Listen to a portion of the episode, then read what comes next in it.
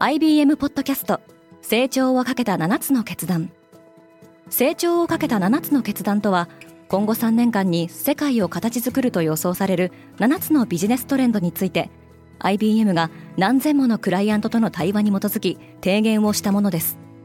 このポッドキャストでは変化の激しい時代において企業が下すべき成長をかけた7つの決断について日本 IBM の7人の専門家と考えていきます。今お聞きのリスニングサービスにてぜひフォローボタンからフォローをお願いします。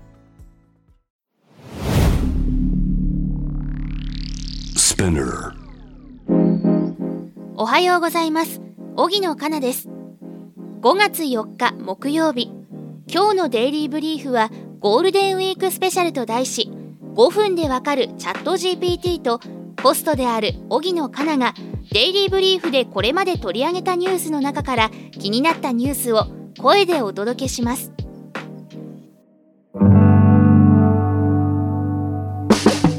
チャット GPT がリリースされたのはちょうど半年前2022年11月でした。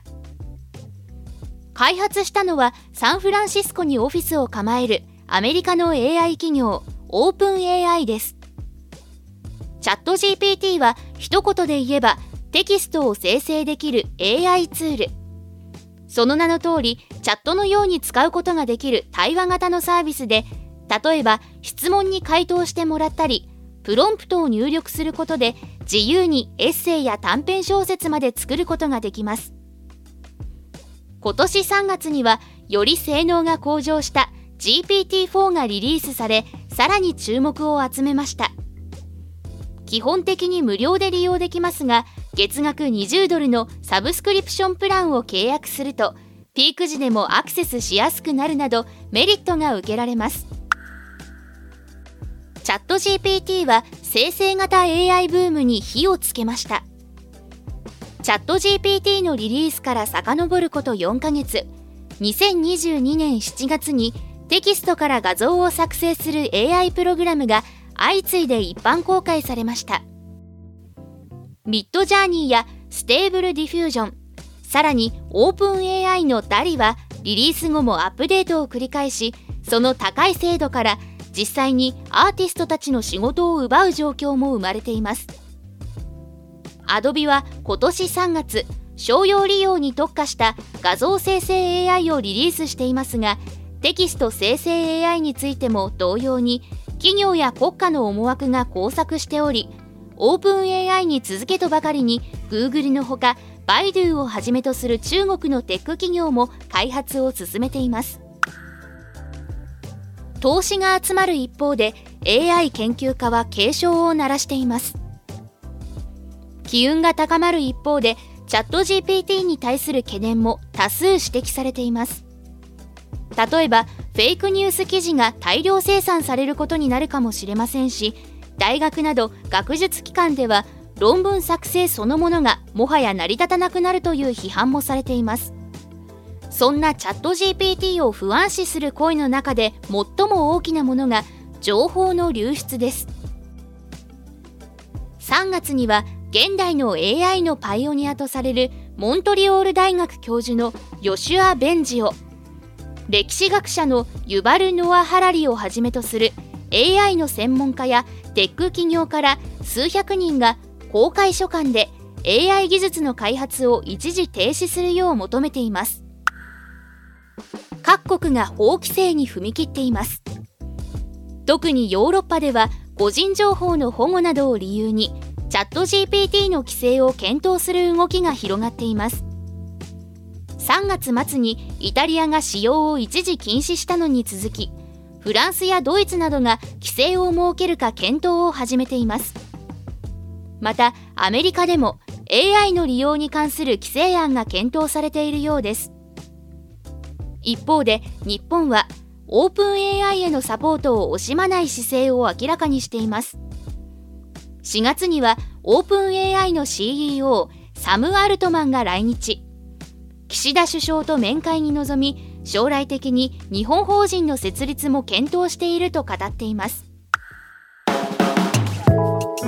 最後に私荻野かながこれまでデイリーブリーフで取り上げた中で気になったニュース。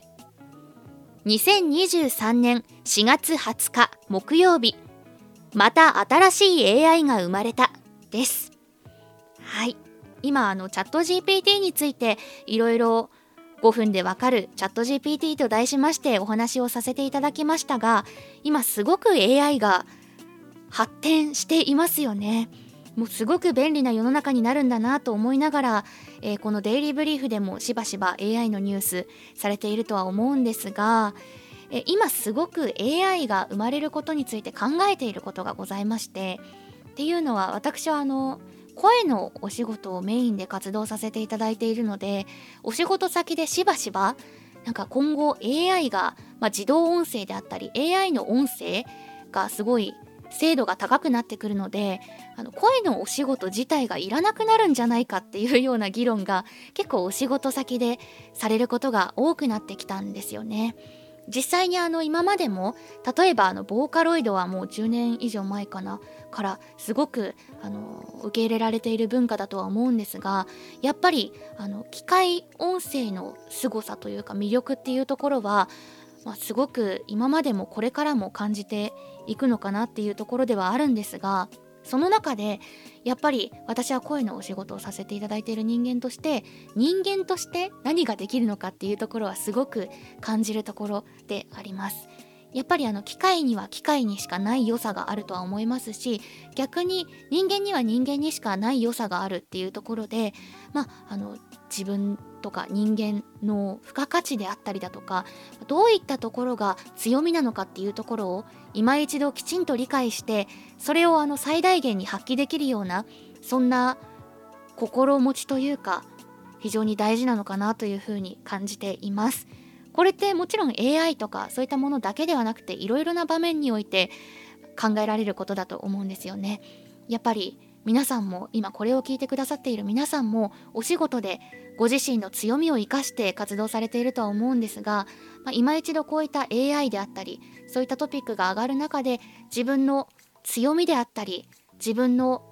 必要性というか貢献性というかそういったものをしっかり言語化して発揮できるととてもより良くなるのかなというところ AI と共存していけるのかなっていうところを感じております。ゴールデンウィークスペシャルはいかがだったでしょうか？感想をレビューでお待ちしています。今後のデイリーブリーフをより良いものにするためあなたの感想をお待ちしています。またデイリーブリーフをぜひ Spotify、Apple Podcast、Amazon Music などでフォローしてくださいね。荻野かなでした。ゴールデンウィーク、お休みの方もお仕事の方も素敵な一日をお過ごしください。